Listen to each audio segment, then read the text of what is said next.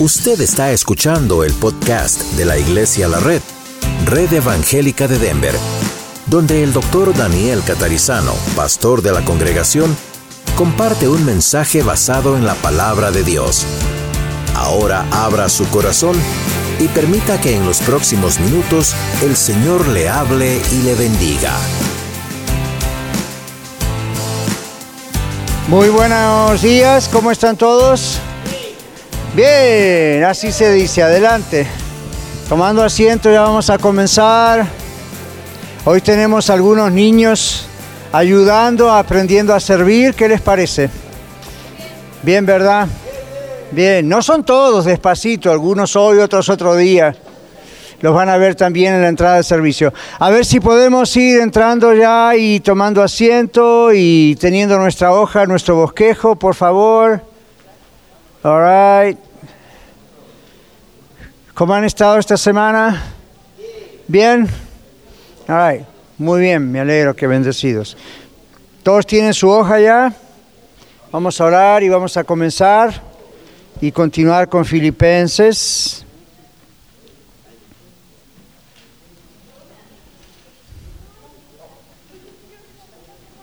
Ok, vamos a, ahora a orar. Señor, te damos gracias en esta mañana por estar juntos, por la libertad que tenemos de poder abrir nuestra Biblia y leer, estudiar tu palabra. Nos encomendamos a ti, todos nosotros, espíritu, alma, cuerpo, todos queremos estar acá estas horas. Aquí en la escuela de vida, luego en el compañerismo, luego en el servicio. Queremos que acompañes también a los que vienen en camino ahora y al servicio. Y gracias por esta etapa, esta época de Navidad. Gracias porque toda la gente está preparándose de alguna manera. Ayúdanos a testificar de ti durante este mes de una manera especial, sabiendo que mucha gente ni siquiera sabe de qué se trata la Navidad. Te damos gracias por el tiempo que pasamos juntos ahora. Pedimos que bendigas a todos los maestros, maestras, sus clases y también a nosotros aquí. En el nombre de Jesús. Amén. All right, Filipenses capítulo 2, vamos estudiando versículo por versículo. Vamos a ver en Filipenses 2. Estamos hoy en los versículos 19 al 24, uh, 24 bien digo.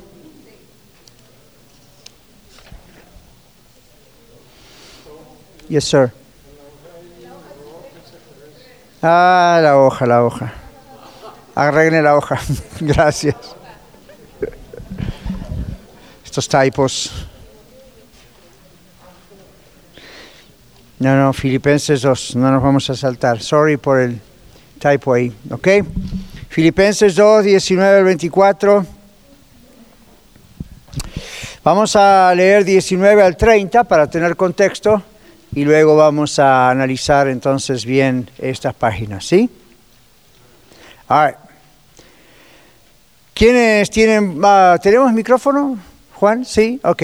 ¿Por qué no hacemos una cosa para que participemos más? Vamos a leer un versículo cada uno. Los vamos a hacer correr a Juan y a Marlon por ahí atrás a ver cómo se arreglan. Tenemos un solo mic, ¿verdad? Ok, bueno. A ver, yo leo el número uno y levanten la mano para el siguiente versículo y Juan lo ve y se acerca. Yo voy con el 19. Un solo versículo tiene que leer. Espero en el Señor Jesús enviaros pronto a Timoteo para que yo también esté de buen ánimo al saber de vuestro estado. Versículo 20. Mano Juan. Pues a ninguno tengo del mismo ánimo y que tan sinceramente se interese por vosotros. Versículo 21, levanten la mano, a ver, ahí Emma al lado, muy bien. Prepárese para el siguiente. Nada hagáis por contienda Ah, o por ah, vanagloria. mm, mm, mm. Verso te- 21. Ay, perdón. Ah, 2.21, Perdón. Emma. Porque todos buscan lo suyo propio, no lo que es de Cristo Jesús. Muy bien. Verso 22, ¿quién lo tiene? Pero ya conocéis los méritos de él que como hijo a padre ha servido conmigo en el Evangelio. ¿Quién necesita micrófono, verdad? ¿Para qué? Fuerte voz. No, si lo puede hacer sin micrófono está bien. 23. Así que a este espero enviar luego que yo vea cómo van mis asuntos. Y confío en el Señor que yo también iré pronto a vosotros. 25. Aquí, ahí, Marte. Mas tuve por necesario enviaros a Epafro- Epafrodito, mi hermano y colaborador y compañero de milicia, vuestro mensajero y ministrador de mis necesidades. 26. Porque él tenía gran deseo de veros a todos vosotros y gravemente se angustió porque había oído que había enfermado. 27. Pues en verdad estuvo enfermo a punto de morir, pero Dios tuvo misericordia de él, y no solamente de él, sino también de mí, para que yo no tuviese tristeza sobre tristeza. Next. 28. Voz fuerte, 28. Levante la mano y va al micrófono. Así que le mayor solicitud para de nuevo y yo con menos. Ok. 29. Recibirle pues en el todo y en estima a los que son como. Next. Porque por la obra de Cristo estuvo próximo a la muerte, en- exponiendo su vida para justificar, para suplir lo que faltaba en vuestro servicio para mí. All right, gracias. Wow. Potentes cuerdas vocales. All right, muy bien. Este, esta, este salón tan grande no nos ayuda mucho para esto, ¿verdad? Pero muy bien hecho. Ok, vamos a nuestra hoja, página 19, perdón, a la página en el verso 19. Espero en el Señor Jesús enviaros pronto a Timoteo para que yo también esté de buen ánimo al saber de vuestro estado. La página dice, después de haber presentado el ejemplo de nuestro Señor, recuerdan que hemos estudiado toda la primera parte acerca del Señor, el ejemplo de humildad del Señor, que dejó el trono de gloria para venir aquí a morir por nosotros, etcétera. Después de ese ejemplo, entonces el apóstol lleva la atención de los filipenses, de la iglesia en Filipos, hacia este siervo, Timoteo diciendo, espero en el Señor Jesús enviarles pronto a Timoteo. Y aquí la página dice, en la frase en el Señor, la frase en el Señor, nos dice que cada pensamiento, cada palabra y cada hecho que procedía de Pablo era de tener al Señor como el centro de su voluntad. Observen esta expresión, ¿verdad? Cuando él dice, espero en el Señor, no es una forma de hablar, como a veces cuando nosotros decimos Dios mediante, si Dios quiere, ¿verdad? Como que se nos mezcla en el lenguaje ya como parte. ¿Qué otras frases conocemos así? Primero Dios, primero el Señor. Ahora, Pablo no usaba esas frases como nosotros en nuestras culturas lo usamos como parte de, ya, si Dios quiere. Realmente lo que Pablo está diciendo acá es que él ponía al Señor primero en su vida para cualquier cosa, pero de verdad, en su manera de ser, en su manera de hablar, en su manera de pensar, en, su voluntad estaba sometida al Señor, ¿ven? Así que vamos a prestar atención porque de ahí empieza la cuestión. Todo el núcleo de este texto está mucho en Timoteo, pero mucho en Pablo también. ¿ok? Y ya ahí en el saludo nomás tenemos una gran enseñanza. Entonces dice la frase en el Señor, nos dice que cada pensamiento, cada palabra y cada hecho de Pablo era siempre teniendo al Señor como el centro de la voluntad de Pablo. Él no hacía cosas nomás por hacerlas. Ahora, en efecto, Pablo dice, mi esperanza no es una esperanza vacía, sino una que está fundamentada en la fe en el Señor. Eso es lo que en el griego, en original, es la intención de este texto. No estoy diciendo espero en el Señor Jesús como quien dice I hope so en inglés. ¿Vieron? ¿Comprenden eso, verdad? Bueno, tal vez sí, tal vez no, no, no. Aquí es una esperanza que no es vacía, sino por eso dice en el Señor. Es una esperanza fundamentada en quién es Dios, en quién es el Señor. ¿Ok? Entonces, Timoteo, dice la página, Timoteo es el equivalente en inglés del nombre en griego y Timothy, pero es Timoteo para nosotros, es simplemente un equivalente del nombre griego. Las palabras buen ánimo, como dice aquí, nadie tuvo tan buen ánimo como Timoteo, dice el primer versículo 19 que leímos. Estas palabras buen ánimo son la traducción de una palabra griega que significa literalmente con alma, como con toda el alma, y habla del estado de bienestar del alma de una persona. La frase podría traducirse así, diría Pablo, que yo también pueda tomar valor y ser de buen ánimo. Timoteo era este tipo de persona, ¿ok? Timoteo era este tipo de persona. Entonces, Pablo también era ese tipo de persona. ¿Por qué? Porque Timoteo era discípulo de Pablo. Pablo entrenó a Timoteo. Entonces, no es extraño que, aunque Timoteo tenía sus propias condiciones personales, como un cristiano fiel y como un siervo de Dios, también adoptó de su maestro, Pablo, una forma de ser. No una forma de hablar necesariamente, sino una forma de ser. ¿Ok? Entonces, Pablo lo reconoce y dice que realmente Timoteo es este tipo de persona.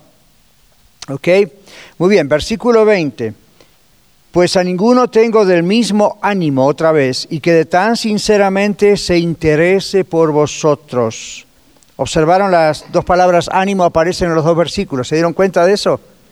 Cuando ustedes estudian la Biblia aún en casa, tengan siempre una pluma, un lápiz, algo en la mano y cuando ustedes ven esto, en versículos tan cercanos se repiten palabras, presten atención, circúlenla, haga algo, porque hmm, a veces leemos demasiado rápido. ¿Ok? Entonces, hay un lugar para leer un poco rápido, pero cuando uno está meditando en el Señor, estudiando en el Señor, desacelere el pedal, vaya despacio, observe palabras que se repiten. ¿ok? Versículo 20, la expresión no tengo a ninguno es literalmente ni siquiera uno. Las palabras del mismo ánimo son la traducción de una palabra compuesta de las palabras igual y alma. Entonces Pablo dice que no tiene ninguna persona en Roma, ¿se acuerdan que Pablo estaba en Roma escribiendo esta carta? No tiene ninguna persona en Roma con un alma igual a la de Timoteo. Esa es la idea en el original. ¿Ok?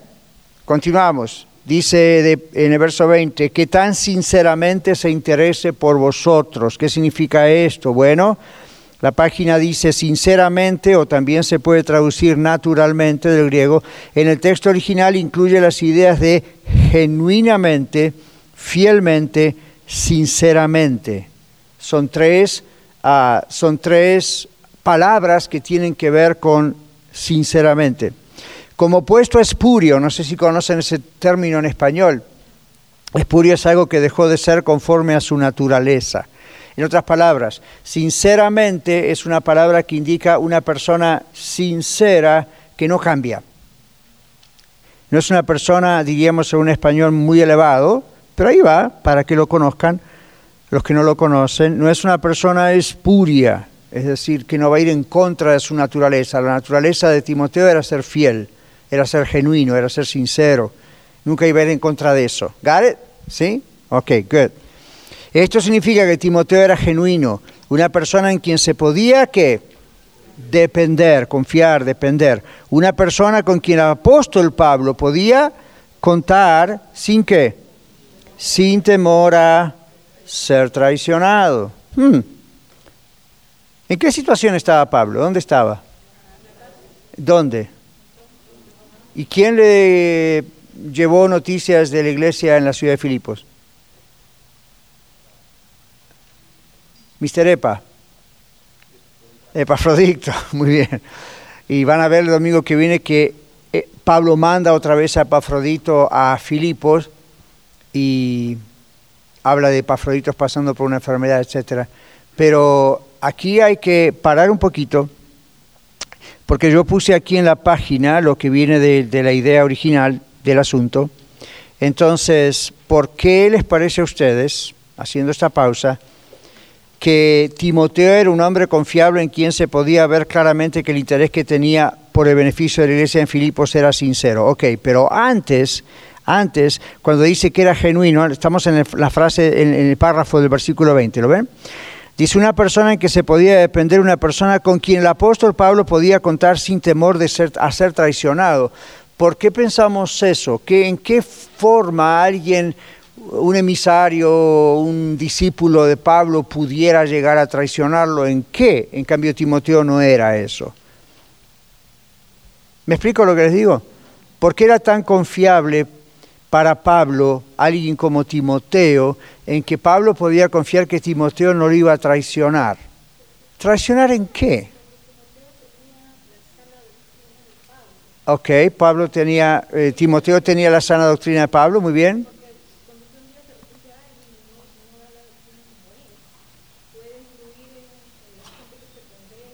Ujú, Ok, ¿escucharon lo que dijo? ¿No? Cuando usted envía a alguien que no tiene la misma doctrina o no es la sana doctrina, puede haber peligro, puede confundir a esa persona a otros. Ok, ¿qué más piensan? Pónganse en los zapatos o en las sandalias de Pablo. Pablo estaba en la cárcel, muy lejos de Filipo, en otra ciudad, por dos años apresado siempre 24 horas a un esclavo, a un soldado. Tenía que confiar en Timoteo. Ahora, recuerden, porque esto es parte de lo que es hermenéutica o interpretación bíblica, recuerden este asunto. Timoteo, eh, Pablo, ¿por qué escribe esta carta a la iglesia de Filipo? agradecerle porque Filipo, la iglesia, había enviado constantemente ayuda financiera para que Pablo pudiese seguir plantando iglesias. Ahora, Pablo estaba en Roma, no podía plantar iglesias. Así que parte de ese dinero que se recogió era también para el sustento de Pablo. Lo que pasa hoy en día, una persona en la cárcel no tiene nada. Entonces depende de la ayuda de otros. ¿ok? Pero tenía a algunas personas como Timoteo. Timoteo también estaba sufriendo junto a Pablo. No estaba encarcelado, pero estaba sufriendo junto a Pablo y no dejó de ayudar a Pablo durante el tiempo en que Pablo estaba en la cárcel. ¿Ven? Y como vamos a ver más adelante, Timoteo arriesgó su vida igual que Pablo. Usted dice, bueno, a otro nivel. No importa, por la alianza con Pablo, Timoteo también podría haber sido matado como finalmente fue Pablo. Entonces, van viendo despacito cómo Pablo, por qué Pablo considera a Timoteo como lo considera. Una persona confiable, una persona que no lo va a traicionar, no a él a nivel personal solamente, sino la idea de que sabía que Timoteo pasase lo que ocurriese lo que ocurriese con Pablo o aún con el mismo Timoteo, Timoteo no se iba a echar atrás con el Evangelio, no lo iba a abandonar. ¿Ven la idea? Entonces en interpretación bíblica uno mira los textos, mira el original, pero también mira el contexto. Y en el contexto mira la historia. ¿Qué está pasando aquí? ¿Por qué esta reacción? ¿Por qué Pablo, en el sentido lógico de la palabra, alaba tanto a Timoteo? ¿Qué tanto con Timoteo? ¿Ven? Si usted está arriesgando su vida por el Evangelio y tiene su ayudante que también la está arriesgando, es una persona que seguro no va a traicionar. En cuanto Timoteo traicionase a Pablo echándose atrás con el Evangelio, ponía inclusive peor problemas a Pablo. Entonces era bien confiable. Si lo tuviésemos que traer al contexto nuestro hoy, ¿cuál sería un ejemplo para ustedes? Ninguno de nosotros está en la cárcel por el Evangelio, al menos no todavía. Ninguno de nosotros está en la cárcel por el Evangelio, pero nosotros tenemos familiares inconversos, amigos inconversos, compañeros de clase inconversos, y nos tenemos unos a los otros como colaboradores de Cristo, amigos, familia de la red. Ahí les di bastante material para que me digan ahora qué equivalencias podríamos encontrar entre Pablo y Timoteo y cualquiera de nosotros hoy aquí. Con relación a Timoteo no traicionaba jamás a Pablo ni al Señor. Esa no la esperaban, ¿no? Ustedes. José.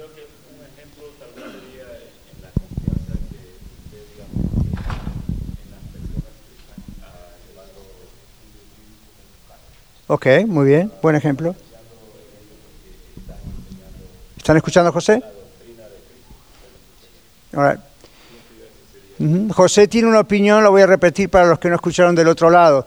Yo estoy confiando como pastor en las lecciones que en las casas, en los hogares, se están dando. Hicimos, por ejemplo, videos con manual, algo bien sencillo para que la gente que no conoce a Cristo pueda conocer a Cristo y aquellos que a lo mejor conociendo a Cristo no saben el discipulado básico, esa es una forma de comenzar. Y hermano José Calderón dice, bueno, sería una traición, lo pongo en sus palabras así, sería una traición de parte de cualquiera de esos hogares no enseñar esa sana doctrina. Ok, eso puede ser un ejemplo. ¿Qué tal si mezclamos gente inconversa en el plato ahí? Si usted tiene su esposa o esposo creyentes, sus hijos creyentes, y de pronto alguien está haciendo presión en contra del Evangelio y uno de ustedes decide para no sufrir el asunto, mejor ni digo que soy cristiano. ¿Sería eso una traición? ¿Ven?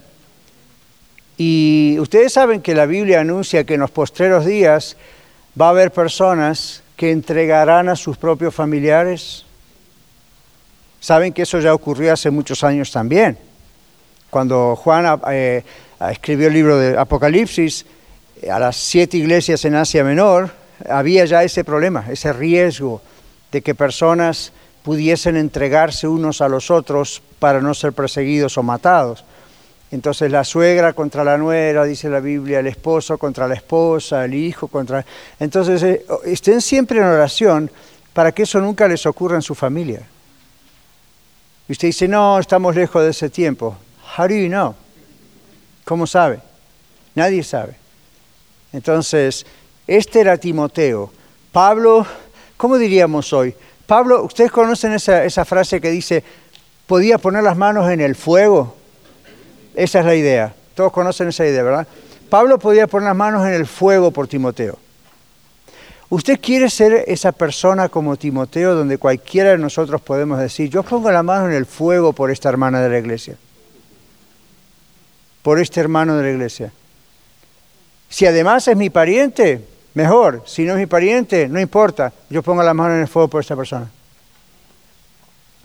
Cuando una persona de afuera hace una acusación acerca de ustedes, y ha ocurrido, y me lo vienen a decir a mí, y no es de la iglesia, mi primera intención es, yo pongo las manos en el fuego por esa hermana, yo pongo las manos en el fuego por ese hermano.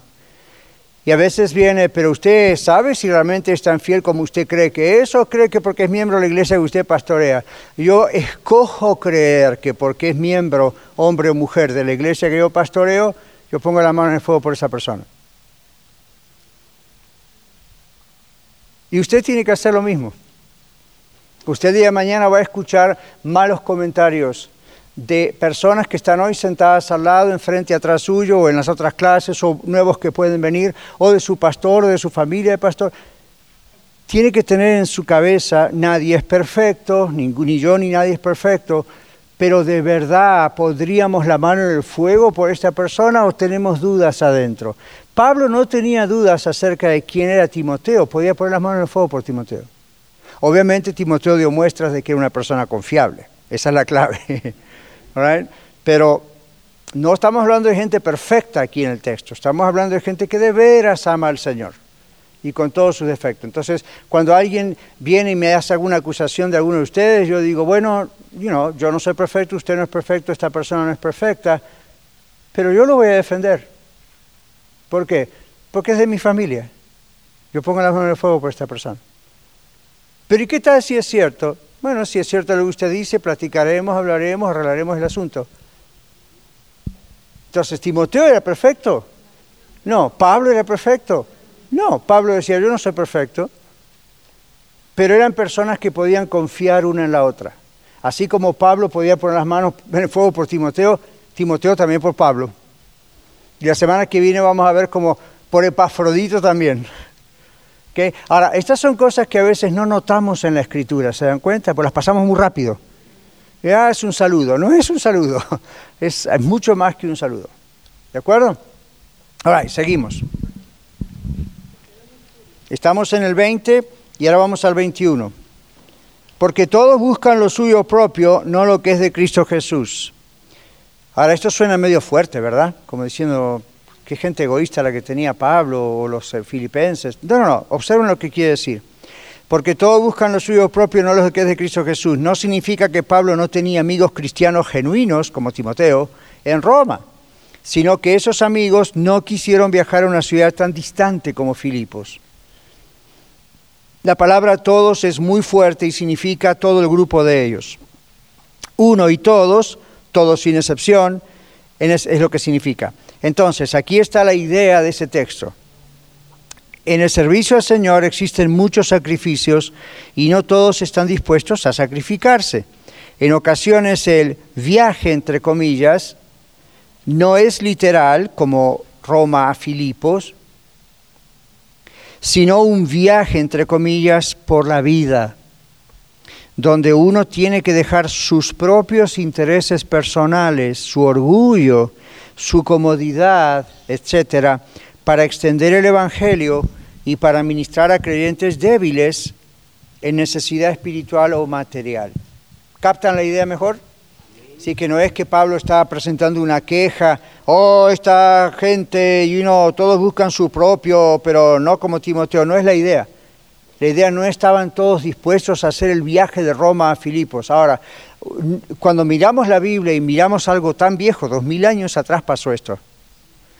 Entonces no estamos pensando con los anteojos del año 2018. Hoy en día de Roma a Filipo es una hora de vuelo, posiblemente. En aquellos tiempos era peligroso hacer un viaje de Roma a Filipos, especialmente siendo cristiano y especialmente llevando cartas que no son las que nos podemos poner en la bolsa del apóstol Pablo, que estaba preso, considerado un criminal y usted lo estaba representando, haciendo toda esa travesía hasta otra ciudad de Filipos, que era un pueblo militar. ¿Recuerdan todo eso? Entonces piensen en todo eso cuando dicen, ¿por qué Pablo dice eso? Pablo no está echando you mal, a, haciendo quedar mal a los demás, lo que, está, lo que estaban con él en Roma. Lo que está diciendo es, el único que se atrevió y se animó a hacerlo fue Timoteo. Ahora, hay muchos textos en la Biblia, en el libro de los Hechos, en las cartas de, Pablo, Corintios, Timoteo, Salonicenses, donde ustedes ven a Timoteo yendo y viniendo con Pablo a todos lados. Entonces, así como, como Pablo se exponía que lo apedraran, ¿recuerdan cuando lo apedraron en Listra, lo sacaron? Timoteo se expuso también. El hecho de que Lucas en hecho no cuente todo lo que pasó con Timoteo no quiere decir que Timoteo no estaba arriesgando su vida. ¿De acuerdo? El día de mañana puede ser un riesgo para usted venir a esta iglesia. Yo fui dos veces a Cuba y hace muchos años en la época de Castro y era un riesgo. Para mí más o menos, pero para los hermanos. Y sin embargo tengo fotografías que les podría mostrar de gente haciendo línea en la calle esperando a que eh, abra el templo para el servicio. Yo decía, toda esta gente se está arriesgando. Oh, yes. Y así de repente podía venir la policía y decir todos afuera, todos adentro. Pero ellos se arriesgaban. Y yo he tenido que predicar hasta cuatro veces, una vez atrás de la otra en cada servicio, porque seguía viniendo gente. Entonces, ven, la idea es, eh, no es que, la, idea es, cuando uno es fiel, cuando uno ama al Señor de verdad, uno dice, no me importa, me arriesgo si yo estoy en ese contexto político, económico, lo que sea, me arriesgo. Hoy en día ustedes y yo aquí en Denver y alrededores no arriesgamos eso, ¿verdad? Pero tal vez arriesgamos las burlas de nuestros familiares o de nuestros compañeros de trabajo mañana cuando nos preguntan, ¿qué hizo el fin de semana? Fui a la iglesia, ja, ja. Entonces la reacción de uno no puede ser arrogante y tampoco puede ser orgullosa y al mismo tiempo tiene que ser calmada. Pero eso existe. Hace pocos días atrás, un domingo, yo estaba hablando en la puerta a la salida y un hermano me decía eso. De mí se burlan todo el tiempo saben que voy a la iglesia y me dicen, no crea eso, le quieren sacar su dinero y le están lavando el cerebro y bla, bla, bla, bla, bla. Si usted deja que eso lo influencie, entonces dice, mejor no voy porque me van a preguntar dónde fui el domingo. O si miente, ah, nada, descansé. El Evangelio no es para cobardes. Cuando realmente tenemos a Cristo en nuestro corazón, ya estamos expuestos a cualquier cosa. Esa es una. La otra es, el Evangelio es para todos nosotros tratando de ser honestos, genuinos, fieles.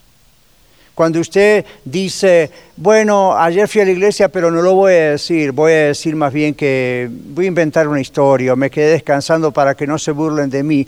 Usted es un candidato a la apostasía. Si el día de mañana se cumple lo que la Biblia dice sobre la apostasía a nivel general, usted ya se registró. Y usted dice, ¿por qué, pastor? Eso es muy duro. Si no es capaz de sufrir una burla de sus compañeros de trabajo porque ayer fue a la iglesia, ¿cómo va a ser capaz de sufrir si el gobierno le dice, le pongo una pistola en la cabeza? Ve, entonces en las pequeñas cosas de todos los días, usted y yo podemos comprobar si de verdad amamos al Señor, somos fieles al Señor o no. Si es nada más un buen sentimiento, un buen deseo si hay realmente una salvación o fue nada más, bueno, Dios me ayudó a arreglar mi matrimonio, whatever. O yo me sentía mal y oró por mí y a partir de ahí empecé a ir a la iglesia, whatever.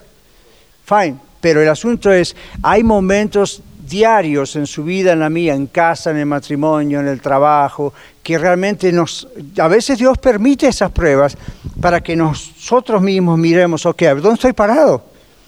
Voy a aflojar rápido y me voy a echar atrás eh, por la burla, por la presión, el sacrificio. Para Timoteo era un sacrificio. Timoteo, eh, Timoteo en el libro de los Hechos nos muestra que Pablo encontró a Timoteo siendo un joven todavía. Para la época que Timoteo era pastor de la iglesia en Éfeso ya era un hombre grande, pero, o más grande, pero era un joven. El padre de Timoteo era griego, la madre era judía. Pablo tuvo que circuncidar a Timoteo ya siendo un joven, simplemente para evitar problemas con los judíos, no porque la circuncisión todavía valiese algo, decía Pablo. Pero ahora, imagínense qué sacrificio de Timoteo aceptar eso para salir a los viajes misioneros con Pablo. Timoteo podría haber dicho, no, yo soy un hombre grande, eso no es nada cómodo, es doloroso, no veo por qué, y Timoteo dijo, no importa lo que cueste, no importa lo que significa, no importa el sacrificio. Y Timoteo quizá podría, al haber tenido un padre griego, podría haber tenido una excelente carrera, posiblemente era educado, bien educado. Los gentiles tenían en algunos casos, como tantos que hay en la Biblia, esa oportunidad.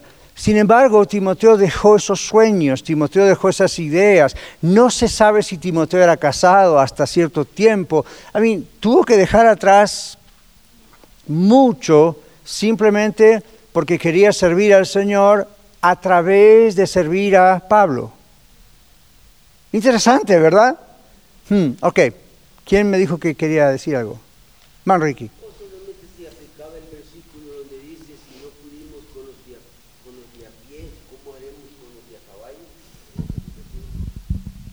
¿En qué versículo está eso? ¿Dónde está eso? No lo recuerdo, lo siento. Pero si lo encuentra, dígame. ¿Puedo poner esto aquí un poquito?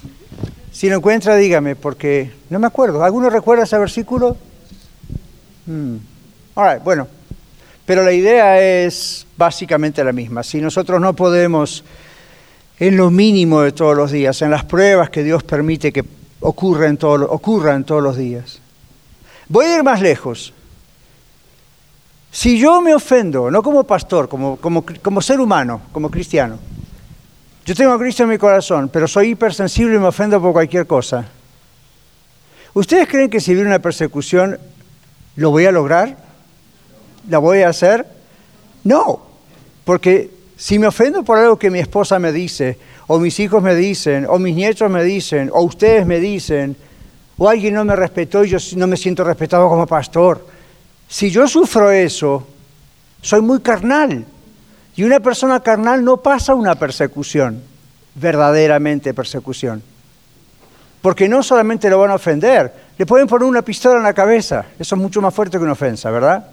Entonces yo sé que a veces Dios permite que tanto yo como usted pasemos cosas desagradables en casa, o en la iglesia, o en el trabajo, o en la calle. ¿Y cómo alguien se atreve a pasarse delante del pastor Daniel en el tráfico? ¿No saben que viene el pastor Daniel? ¿Con su viejo carrito? ¿O su vieja camioneta? ¿No sabe que es pastor de Iglesia la Rey que trabaja en, KBJ de Luz iluminando mente y corazón? ¿Cómo se atreve a ponerse delante mío? Ahora, si yo tengo esa actitud, yo no paso una persecución. Viene mañana una persecución, no la paso. Porque esa actitud se magnifica muchas veces y yo por defender mi pellejo ni siquiera ah, puedo llegar a negar a Cristo. ¿Me siguen lo que estoy diciendo? Ahora, a esto lo escribió Pablo, ¿eh? Pablo habla acerca de este asunto aquí con el tema de Timoteo. Vamos a seguir. Timoteo no tenía problemas. Yes, sir. ¿Me encontró? encontramos. Dice aquí Jeremías 12:5, quiero salir del apuro. Dice, Ya está bien, está bien. si corriste con los de a pie Ah. y te cansaron, ¿cómo contenderás con los de a caballos? Ok. Ya, ahí está. Es aplicable. Si con lo mínimo que uno no sabe, que uno tiene, no lo de todos los días no la hace, menos si viene alguien con caballos, digamos, con más fuerza. Ya. Gracias, yo no me acordaba de ese texto. Estaba pensando si era el Martín Fierro, ¿dónde era? Sonaba el Martín Fierro. Dios, ¿dónde está ese texto? All right. Versículo 22. Pero ya conocéis los méritos de él, hablando de Timoteo, que como a hijo a padre ha servido conmigo, dice Pablo en el Evangelio. La palabra méritos, dice la hoja, se refiere a aquello que ha pasado la prueba, el test, y ha sido aprobado. Es como cuando nos dan un certificado de mérito en el trabajo, en la escuela o you know, lo que sea. El carácter privado, y aquí está la clave, el carácter que privado y aprobado de Timoteo es a lo que Pablo se refiere al decir, pero ya conocéis. El conocer, en este caso, se refiere a la experiencia. Los filipenses conocían a Timoteo personalmente, no era un desconocido para ellos. Era un miembro de la iglesia. Timoteo era el asistente personal de Pablo y era además su hijo espiritual, es decir, había entregado su vida a Cristo en una predicación de Pablo y en el libro de Hechos usted lo puede ver. Sin embargo, Pablo lo menciona en su carta, en esta carta a los filipenses, como que, aparte de que es un hijo espiritual, lo llama, ha servido como un consiervo conmigo en el Evangelio. Qué lindo, ¿verdad? No tener esa, ese problema de decir, yo soy el apóstol Pablo, este es mi asistente. Es un consiervo. ¿ok? Tiene otra función, está aprendiendo de mí, es mi siervo que Dios me ha mandado para ayudarme, no un esclavo, pero un siervo que you me ayuda mientras yo lo entreno, pero es un consiervo. Estamos juntos. Él se arriesga conmigo su pellejo. ¿Ven? Y así deben ser ustedes y yo, aquí en la red. Yo no puedo decir, yo no quiero decir, yo le pido al Señor que me ayude a jamás pensar que yo soy más que ustedes porque soy su pastor. Yo tengo otro rol. Dios me ha llamado hace muchos años a esto y me ha preparado, pero yo no valgo más que ustedes delante de Dios. ¿Está claro para ustedes eso, verdad? Así que no me vean ni me toquen ni me busquen como que acá yo, mm, yo, yo soy el mismo valor que ustedes. Dios murió por mis pecados como murió por los pecados de ustedes. ¿Sí?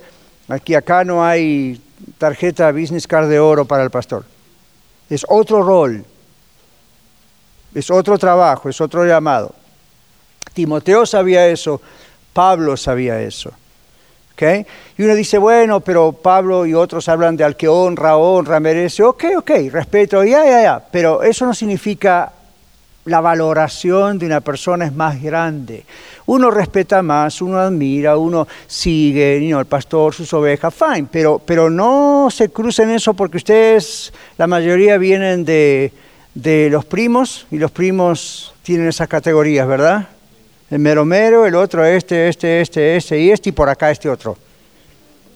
Aquí, como evangélicos, nosotros no tenemos esa categorización, ¿ok? Esa jerarquía, ¿comprenden eso? Eclesiástica. Es simplemente una cuestión de orden, es una cuestión de llamado, pero Pablo se consideraba junto a Timoteo como consiervo. Dice, es mi hijo espiritual, ¿sí? Me sirve, es mi ayudante, lo estoy entrenando, pero somos consiervos. ¿Ven? ¡Wow! Yo quiero tener eso, y usted también. Si yo lo estoy tratando de hacer, usted también. ¿ok? Con otros maestros, con asistentes, con la gente que ora, you know, en la semana, aquí o en la otra cadena de oración, o, you know, whatever. Somos consiervos. ¿De acuerdo? All right. Ah, vi la mano levantada. ¿De Eduardo?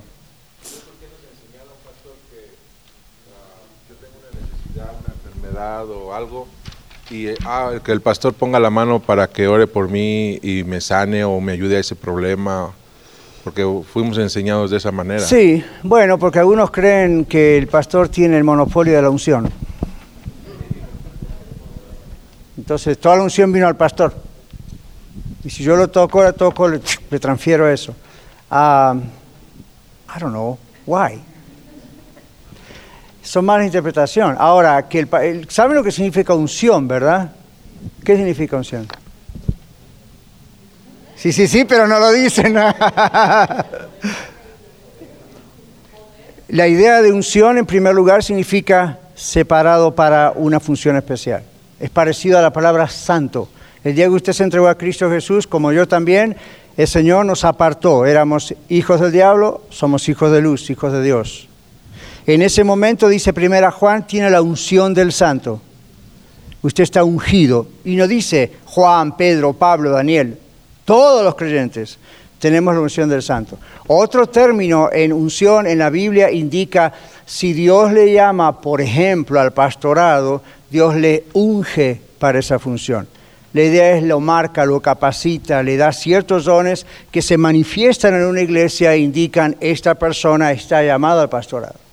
La confusión, Eduardo, a veces viene por dos razones. Una, la ignorancia y otra, el poder. La ignorancia, cualquiera puede ser pastor. Si usted no es llamado a ser pastor, no se meta porque le va a ir muy mal. ¿Ok? Si usted quiere abrir una iglesia en el garage de su casa, dividiendo esta u otra iglesia, le va a ir muy mal. Ahora, si usted es llamado por el Señor o llamada por el Señor a algún tipo de ministerio, Dios le unge su propia iglesia local, lo ve, comenzando por su pastor y los líderes, ven cosas, ocurren cosas como me ocurrieron a mí también, diferentes en cada uno, pero you know, se nota, eso en la iglesia se nota. Entonces, la ignorancia de no saber cómo Dios llama o qué es la unción a ese nivel es lo que produce errores. El otro lado es lo que creo va más por el lado donde hermano Eduardo va, el poder. Hay tanto hambre de poder que usted va y dice, Dios me dio esta unción, este poder especial, y todo el mundo tiene que venir a mí a que haga algo. Esto no es como la enseñanza. El don de enseñanza, la predicación, tiene esa característica que Dios da a eso, no a todos, y a los que se los da los capacita y uno encima va y se prepara. Entonces, naturalmente, usted viene a mí con preguntas o yo estoy enseñando una clase, como mañana lo puede hacer usted también. El, asunto no es ahí, esa es una unción de enseñanza, pero hay que tener cuidado con el poder. Los seres humanos tenemos tanta hambre de poder, ¿verdad? De ser reconocidos. Cuando yo he estado tratando, Lalo, eso en consejería, con, aún con personas así, son personas con un tremendo nivel de inseguridad personal. Y este púlpito, o una cámara o un micrófono, les ofrece la plataforma para hacerlos sentirse mejor, y la gente los adula y se saca una foto, y, no, y eres el mero mero, la mera mera. Ahora, no todos son así, no todos somos así, pero hay casos así. Entonces esas personas van a estar mucho enfocando su, la iglesia en su persona. ¿ok? Entonces, su persona.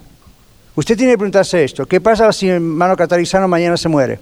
No, pastor, no declare eso. Ah, whatever. ¿Qué pasa si se muere? ¿Qué pasa si ocurre? ¿Qué pasa si el Señor dice, es el tiempo de Daniel, me lo llevo a mi presencia? Usted va a decir, "Ah, ¿qué va a pasar con la iglesia de la red? Nada va a pasar con esa red. Espero que lloren un poquito, nomás. ¿Qué va a pasar? Dios, ¿de quién es esta iglesia? De Dios. Él me escogió a mí y a mi familia para empezarla y seguirla hasta que Él venga o no lleve. Entonces, si a mí Él me lleva antes, Dios tendrá otra persona, mandará otra persona, levantará otra persona, a- algo va a hacer. Pero la iglesia no es Daniel, no depende de mí. Depende de, hay cosas que dependen de mí mientras Dios me tiene vivo con ustedes, pero si mañana el Señor me lleva a su presencia, la iglesia tiene que seguir adelante. Si la iglesia no sigue adelante, yo hice un mal trabajo. fue mi compañía, no fue la iglesia. Entonces no es poder aquí, no es una cuestión de poder, pero claro, eso es lo que pasa, ¿ok? Con la cuestión de poder. Bueno, Juan. Ah, creo que en un sentido también la, la confusión viene con el texto ese de Santiago, donde dice que si alguien está enfermo, cuando a alguien le dicen eso, automáticamente su mente se enfoca en la creencia de que las manos de los ancianos son las que lo va a sanar y no el Señor el que lo va a sanar. Right. Como cuando Moisés, el Señor le dijo que extienda su vara, pero en unos versos más adelante dice que Dios hizo conforme al dicho de Moisés. El Señor es el que hace es el milagro, no las manos de los ancianos. Y nosotros todos tenemos la misma fe. Y nosotros podemos... Yo he orado por mí cuando estoy enfermo y el Señor me ha sanado. Claro, claro. ¿Ya? Yo también. Ahora, vamos rapidito antes de volver a Timoteo y a Pablo. La Biblia también habla del don de sanidad. Mencionando lo que hermano Juan mencionó, yo oraba por mí. Todos ustedes y yo podemos orar para ser sanados, orar unos por otros, y Dios, si Él desea hacerlo, lo hace. Necesitamos a alguien especial. Pero también Dios da don de sanidad. Y hay personas que tienen dones de sanidad. Entonces ahí es algo donde tenemos que tener mucho cuidado, tanto esas personas como nosotros, en decir, ok, vamos a permitir que esas personas oren por nosotros porque Dios les ha dado un don especial. Pero ¿quién es el que está sanando? ¿La persona o Dios? Dios. Esa persona es un instrumento. De la misma manera que un maestro, una maestra es un instrumento, el pastor es un instrumento, el ujier es un instrumento, los que están en la cafetería son un instrumento. Son dones. ¿ok? Entonces, la congregación nosotros tenemos que tener ese cuidado de no idolatrar a esa persona y andar corriendo atrás de esa persona cada vez que tenemos tos. Y por otro lado, y por otro lado, también esa persona, si tiene ese don de sanidad, usted gloríese en el Señor, dice Pablo, no en usted, y use ese don, no necesariamente para hacer un ministerio de sanidad. Puede ocurrir, pero tenga cuidado, porque a los seres humanos tenemos ese problema. Rigoberto.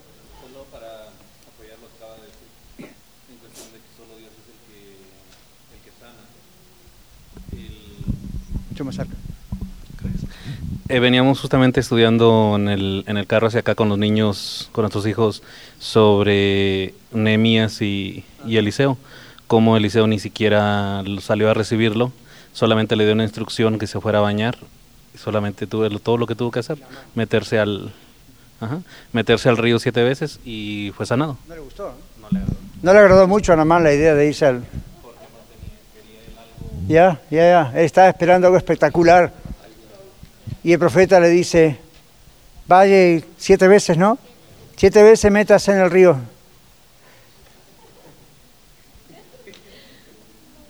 What? Yo vengo acá, tú eres el mero mero.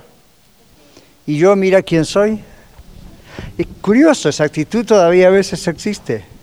Entonces, ah, you know, todos tenemos dones, todos tenemos cosas especiales que vamos descubriendo a través de nuestra vida.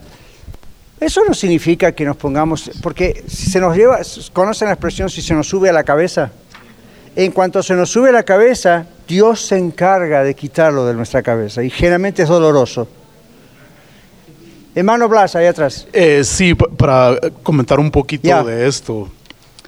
Estamos, eh, estamos viviendo en un tiempo donde le damos más importancia a, a eso, a los dones, donde ya, ya el personaje, la persona de Jesús pasa a un segundo plano.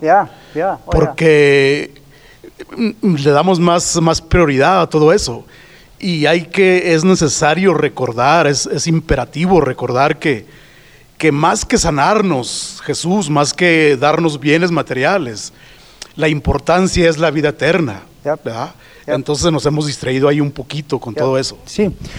Y otra vez, está bien, Dios, no, vemos sanidades, acá los jueves oramos en las reuniones de, de- de oración y vemos milagros a Mincamán. Ayer mismo esté con Elsa, Elsa me estuvo contando unos testimonios increíbles de 50 mujeres que estaban ahí juntas y le contaron tantos testimonios.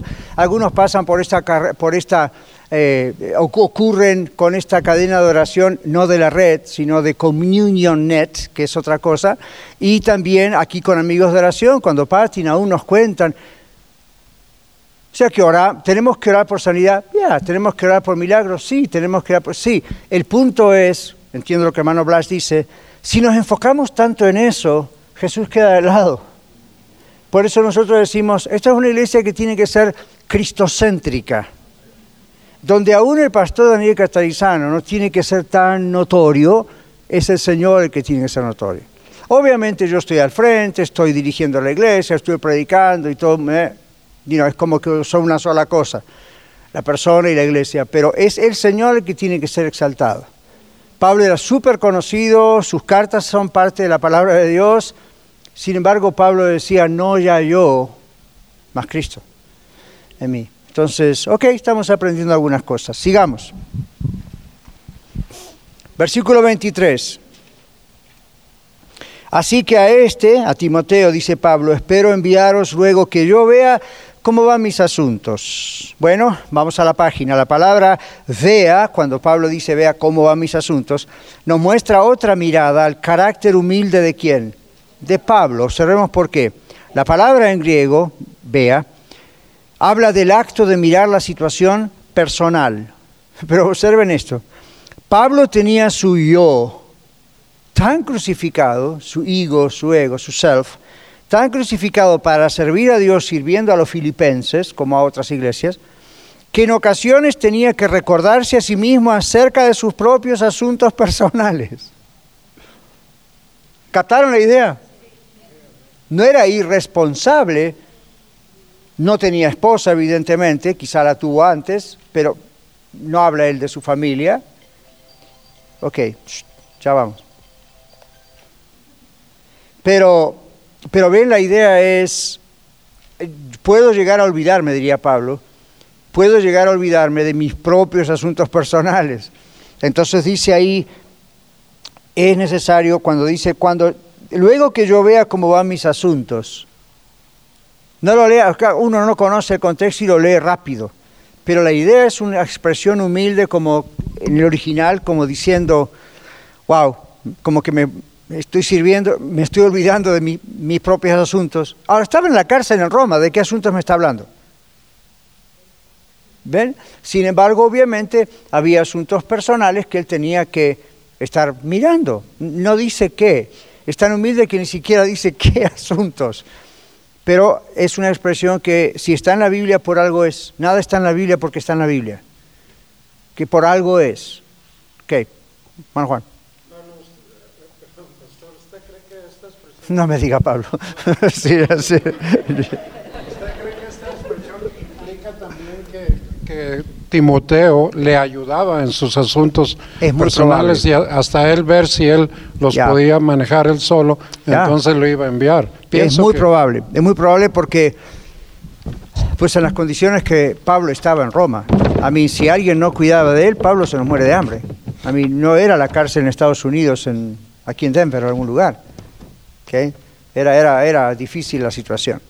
Entonces, bueno, Pablo tenía que pensar en algunos momentos, a recordarse a sí mismo que tenía sus propios asuntos personales. El verso 24 dice, y confío en el Señor que yo también iré pronto a vosotros. La palabra confío en griego no, tiene que, no quiere decir confiar como lo usamos nosotros, trust en inglés, sino persuadir, persuade. Pablo había llegado a un estado de persuasión firme y esta persuasión estaba ocurriendo en la esfera de la voluntad del Señor. La convicción de Pablo al respecto, al respecto estaba basada en la fidelidad de Dios hacia él. Que Dios sabía, eh, perdón, Pablo sabía que Dios era fiel con él, como con todos. Y entonces en el verso 24 dice, confío en el Señor, que yo también iré pronto a vosotros. ¿Ok? Entonces estaba persuadido de que esto podía ocurrir. Así que en este, este es el último texto que vamos a ver hoy.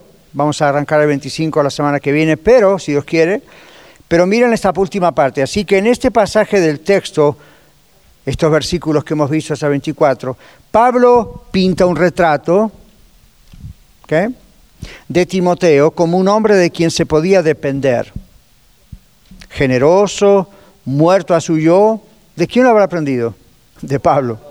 Muerto a su ego, a su yo, genuino, sincero, todas cualidades que aprendió de la forma de ser del mismo apóstol Pablo.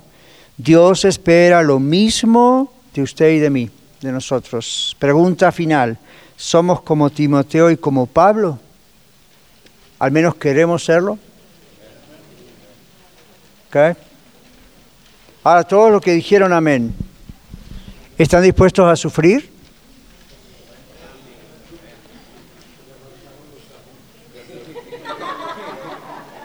Pero es, una pregunta necesaria. Tenemos unos cinco minutos. Es una pregunta necesaria. ¿Saben por qué? Por lo que Juan, Lalo, Blas estaban diciendo, Rigo. Este, venimos de iglesias o, de los primos o lo que sea. Ve- Venimos con una mentalidad. Dios está a nuestro servicio. ¿Se dieron cuenta? Esa es la mentalidad. Dios está a mi servicio. Dios me tiene que responder a las oraciones como yo quiero. ¿Verdad que mucha gente tiene esa mentalidad? Y eso es lo que se escucha predicar. Pídale a Dios esto y con fe esto y haga esto y mande 100 dólares. Y usted va a ver que Dios le va.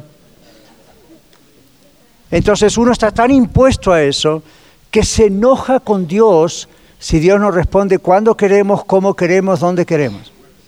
No tenemos la mentalidad de sacrificio que tenía esta iglesia en Filipo o antes la iglesia primitiva en Hechos, donde cuando se bautizaban estaban dispuestos a que le cortaran literalmente la cabeza si era necesario.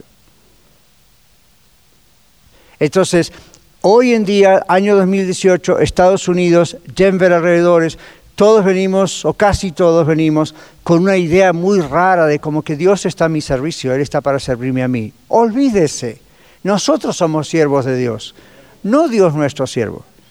Entonces, ¿cómo yo sé cuando usted o cuando yo mismo creo que Dios está a mi servicio? Si Ricky me dice algo y me ofendo, si yo me ofendo, significa que yo creo que Dios está a mi servicio. Y usted dice, ¿qué tiene que ver eso con hermano Ricky? Pregúnteme por qué me ofendo. Si me ofendo es que el mundo gira alrededor mío. Yo soy muy importante, mi ego está muy grande, mi orgullo está por arriba de este techo. Entonces cualquier cosita, cualquier mirada, cualquier desprecio, cualquier descuido, sin intención de él, me, me afecta. Pero si yo estoy muerto a mí mismo, no me va a gustar lo que hizo, pero I honestly don't care. No me importa. Pero pastor, usted no es de plástico, no, le hará algo malo. Sí, pero con Cristo estoy juntamente crucificado. Entonces en ese momento uno dice, Señor, aún perdóname porque me sentí mal. Bueno, soy humano, me sentí mal. Bendice a Ricky, no hay problema. Boom, next, siga adelante.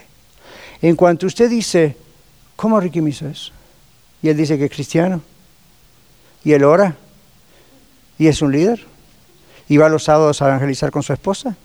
Y, y- y Satanás empieza, pum, pum, pum, pum, pum, pum. Y usted hace toda una novela en su cabeza.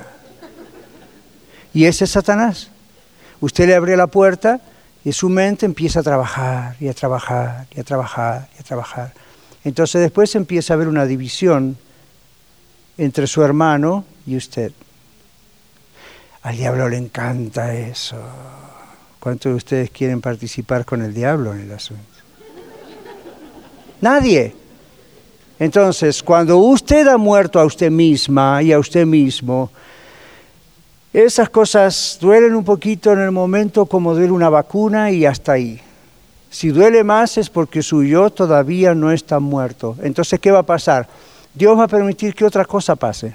El día de mañana va a ser Ricky, va a ser el pastor, el mero mero,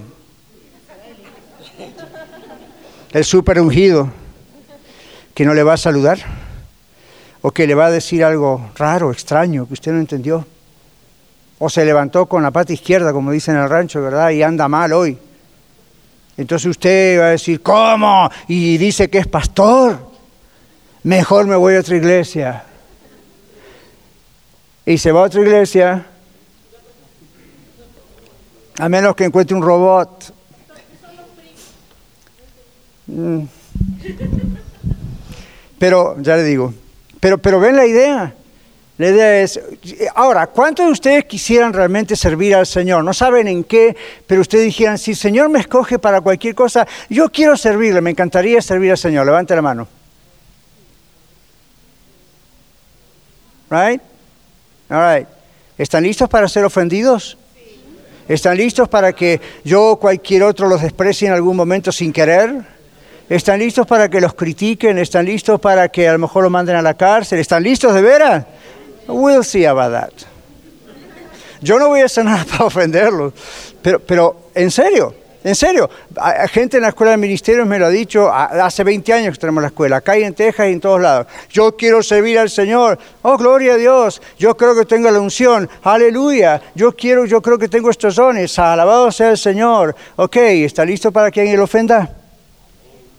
Bueno, no sé, pastor, usted no está listo para el llamado. Pero ¿y si Dios me llama, primero va a tener que trabajar con su yo, o usted va a ser un desastre en el ministerio. Porque le digo, en el ministerio, no digo no solo pastoral, maestros de la escuela de vida, en enero vamos a empezar con las clases de discipulado, vamos a tener tres, cuatro maestros nuevos. Prepárense para ser ofendidos. Pastor no lo declare. Prepárense para ser ofendidos. No quiere decir que le estoy anunciando que lo van a ofender, pero va a ocurrir. Puede ocurrir. De repente usted es maestra o maestro de niños y viene una, una persona que le dice, no me gusta como José trató a mis niños. Y usted, mm, se tranquilo, shh, respire, Señor, te lo entrego a ti. Porque en cuanto usted se ofende por eso, no sirve para el ministerio. En serio, no sirve. No sirve. Y usted dice, pero Dios me dio lo que... No, no importa lo que Dios le dio. Observe lo que dice en, Timoteo. Dios le dio todo esto, pero el que anhela obispado, es decir, cualquier tipo de ministerio, buena obra desea. Pero es necesario que memorícese la lista. Y después dígame. ¿Ven? Entonces, eso ocurre. Es como si usted va a ser maestro o maestra de una escuela primaria. Hay que lidiar con los padres. No está acá la hermana Cimental, que está en la red norte, ella es maestra y wow, las cosas a veces nos cuentan. Los padres son difíciles. Mire, les digo rapidito, nuestra hija cuando era estudiante, no Lidia la que conocen, nuestra hija, segunda hija, Melody, se abrió un Panera Bread en Colorado Springs, donde vivíamos, vivíamos. ¿Cuántos van a veces al Panera Bread, verdad? Yo sé que ahí no hay tacos, pero ya hay pan. Entonces, en Colorado Springs, y, ella toda contenta, "Bueno, mi primer trabajo así, voy a ir a Panera Bread. A las pocas semanas nos dijo, papá, mamá, es increíble las cosas que la gente demanda. Ahí está el menú y el menú dice que el sándwich viene con todo esto y la gente dice, pero yo lo quiero con esto otro. Y, y uno tiene que decir, sí señor, sí señor, sí señor. Y uno está aprendiendo a ser sierva. Pero no es justo. No. ¿Y pero qué si le pisan la cabeza? Bueno, a Cristo lo clavaron en la cruz. ¿Qué le parece? Buena nota para concluir, ¿verdad? Pero Marta tiene una pregunta o comentario. Bueno, pero tiene la pregunta. Ok. ¿Qué hizo Jesucristo en los tres días de cuando Él fue crucificado a cuando resucitó? La Biblia dice que hizo. ¿Quién se acuerda? La Biblia dice. No dice que fue al infierno. Dice que descendió para qué. ¿Y que fue para qué? ¿Hacer qué? ¿Fue a predicar el Evangelio y ver si algún demonio se convertía? No. Cuidado que hay gente que piensa eso. No. ¿Fue a declarar su victoria? Yes. ¿Ok? ¿Dónde? La Biblia dice, ¿dónde? El Seol, es el lugar de los muertos. Pero no piensen que fue a predicarles porque entonces ahí había alguna posibilidad de que algunos se convirtiesen. No es ese el propósito. Los primos no es una tienda que yo conocí en México. En serio. Ya le dijeron. Primos porque como que la raíz fue la misma, pero... ¿Qué? Sandra. Oh, Ya estamos fuera de la hora, que entren los jóvenes si quieren. oh, Sí. Un solo una preguntita, este, cuando se habla de crucificar eh, la naturaleza vieja, ¿verdad? Ajá. Entonces, ¿esto es una cuestión de aptitud o es que en oración se le va entregando una- un ejercicio espiritual diario y todo? Porque humanamente otras personas podrían, como pienso yo, imitar, pero ya uno que tiene el Espíritu Santo, pues no sé. Excelente pregunta, rapidito. Escucharon la pregunta, ¿verdad? No, ok. La pregunta de Sandra o el comentario, bueno, la pregunta es, cuando se habla en la Biblia de crucificar el yo, ¿significa algo que es una oración, es una actitud? ¿Qué, qué- ocurre? Es una combinación de ambas. Entonces, por eso dije, eh, Dios va a permitir que nos ocurran cosas diariamente, aquí en casa, en la iglesia, en el trabajo, en el tráfico, que son oportunidades para crucificar el yo. En otras palabras, cuando Pablo dijo, con Cristo estoy juntamente crucificado, ya no vivo yo, más vive Cristo en mí, es la actitud de estar siempre crucificado. La idea de crucificar, matar el, matar el yo. Y hay momentos en que uno nota si su yo está crucificado o no. Por eso yo puse ejemplos. Si alguien me ofende, no me mira. Si mi yo está crucificado, mm, puede no gustarme, pero no me va, no me va a afectar. Si yo no estoy crucificado, por lo menos en esa área de mi vida, el orgullo, pues me va a afectar y voy a reaccionar mal. ¿Y, y, qué me mantiene crucificado? Efesios 5:18. Sé lleno del Espíritu Santo.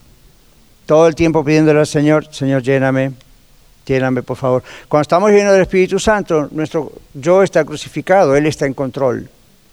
Entonces, ¿Dios puede mandar pruebas todavía? Claro que sí. Pero las pruebas son las que nos ayudan a notar si en qué áreas necesitamos cambiar. Y ustedes y yo todos tenemos áreas que somos probados diariamente y, ah, pues, esta área todavía está verde en mi vida. En otras palabras, todavía está el yo aquí grandote, en esa área. Esa es una oportunidad y un regalo de Dios, el Espíritu Santo, para arrepentirme y decir, Señor, crucifico esta área de mi vida también. ¿Ok? All right, good. Excelente clase, muy bien. Muchas gracias por escuchar el mensaje de hoy. Si tiene alguna pregunta en cuanto a su relación personal con el Señor Jesucristo o está buscando unirse a la familia de la Iglesia La Red, por favor no duden en contactarse con nosotros.